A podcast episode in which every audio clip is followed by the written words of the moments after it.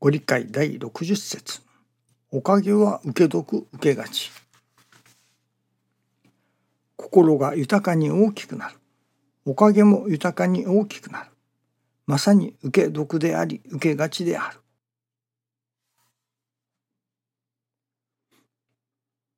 心が豊かに大きくなる。ということは心が大きく豊かに育つということですね。昨日お話しさせていただきましたのは師匠が大切にされたもの。師匠が大切にされたもの。師匠大坪宗一郎氏が大切にされたもの。それは親孝行の心だと。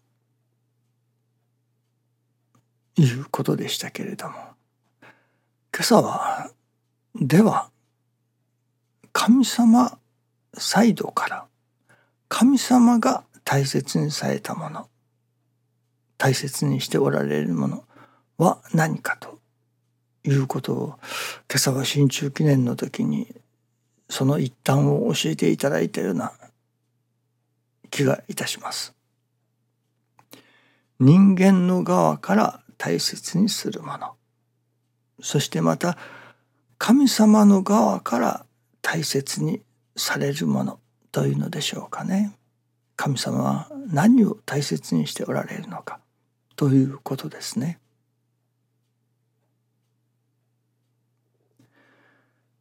天地書きつけに「おかげは我が心にあり」とあります。ですから私どもはその我が心を目指そうといたします。師匠の見教えにも目指すは我が心体得するは一切親愛とあります。また我が心実証過程を目指すといったような表現もされます。そして和らぎ喜ぶ我が心をいただくことに精進をさせていただくということですね。富士登山に例えて我が心登山と表現されることもありますね。いわばその私どもが我が心和らぎ喜ぶ我が心をいただくことを目指して精進をさせていただくその我が心の前には下に煮え湯をかけるがごとくに一切の巡りもなくなるいわば幸福の大前提になるもの。それは我が心だと。そこで和らぎ喜ぶ我が心を求めて精進をするということになるわけですけれども。ある意味においておかげは我が心にありと言われるからそのおかげが欲しいのですね。私どもは人間はそのおかげが欲しい。我が心になればおかげがあるというから我が心を目指そうとする。いわばおかげが目的なわけです。そのためには我が心になろうというわけですね。そしてまた我が心になったらこういうおかげがありますとかこういう功徳があります。と我が心になったら幸せになります我が心になって幸せになりましたといったようなことを表そうとしたりいたしますね。ところがよくよく考えてみると神様のご神意神様の願いというものはそこにあるばかりではないということがわかります。例えば馬の前に人参をぶら下げます。馬は人参が食べたい。お腹が空いていて人参が食べたい。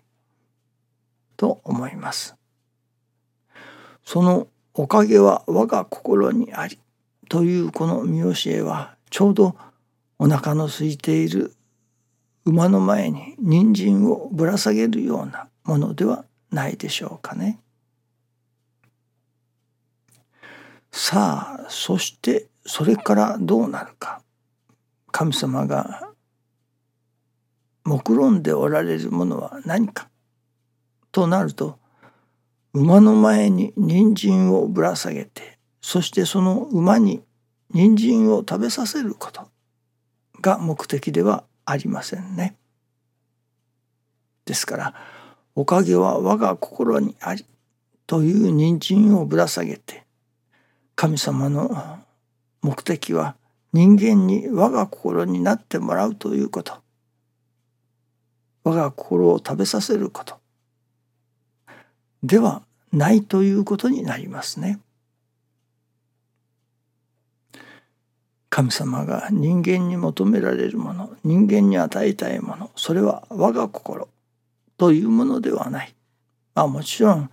そのご褒美として我が心が与えられるということはあるのでしょうけれどもそれこそ馬にご褒美として我が心失礼人参を与えるということはあるのでしょうけれども神様の一番の目的馬の前に人参をぶら下げる一番の目的は馬を走らせることですね。馬の前に人参をぶら下げたら走る。その走らせるために人参をぶら下げるわけです。人参を与えるのが目的ではありません。ですからおかげを例えばその前に我が心ということになるのでしょうけれどもその我が心を与えること授けることが最終目的ではないということですね。我が心を目の前にぶら下げて人間を走らせる。さあ人間を走らせるというのはどういうことでしょうかね。それはその人間が我が心を目指して我が心をいただきたいとさまざまな精進努力をするその我が心を目指しての精進努力の過程それが神様の狙いだということですね。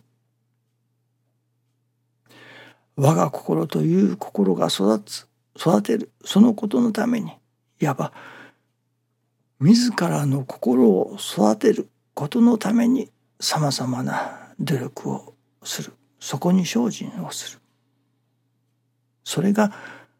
馬を走らせるということであり神様の狙いは人間が自らの心を育てようとその育てるために精進努力をするそこに走るそれが神様の目的だということですね。我が心という人参をぶら下げることによって人々が心を磨くことに我が心をいただこうと心を育てることにまあ精進するというのでしょうかね。走り出すというのでしょうかね。神様の狙いは人の心が育つこと。馬を走らせる。それは人が自らの心を育てようと走らせる走るそのことが神様の狙いだということですね。なるほど心を育てようとそこに走り出せばたまには人参も与えられるたまには我が心も与えられるということではありますね。けれども神様の目的は人間を走らせること。心を育てるということに向かって走らせること。これが神様が一番大切にされること。それは心を育てるということだということですね。ですからそこに我が心を得ることが目的ではない。我が心を得ようとしてそこに心を育てる。精進をさせていただくことそれが目的であるわけですからなるほど我が心になったからおかげがあるというのではない我が心になろうとして走るところにもうすでに神様の願いが叶っているということですからおかげにもなろうというものですね。師匠がよくおっしゃっておられました。我が心になり得ずとも我が心になろうとするところにもうすでに神様がおかげを授けてくださるとそのお心もよくわかりますね。神様が私どもに求められるもの大切にされるものそれは我が心そのものではないその我が心を求めて目指して心を育てること精進努力をすることそのことが大切だとまた神様が大切にされることは心を育てようとすることだということですね。どうぞよろしくお願いいたします。ありがとうございます。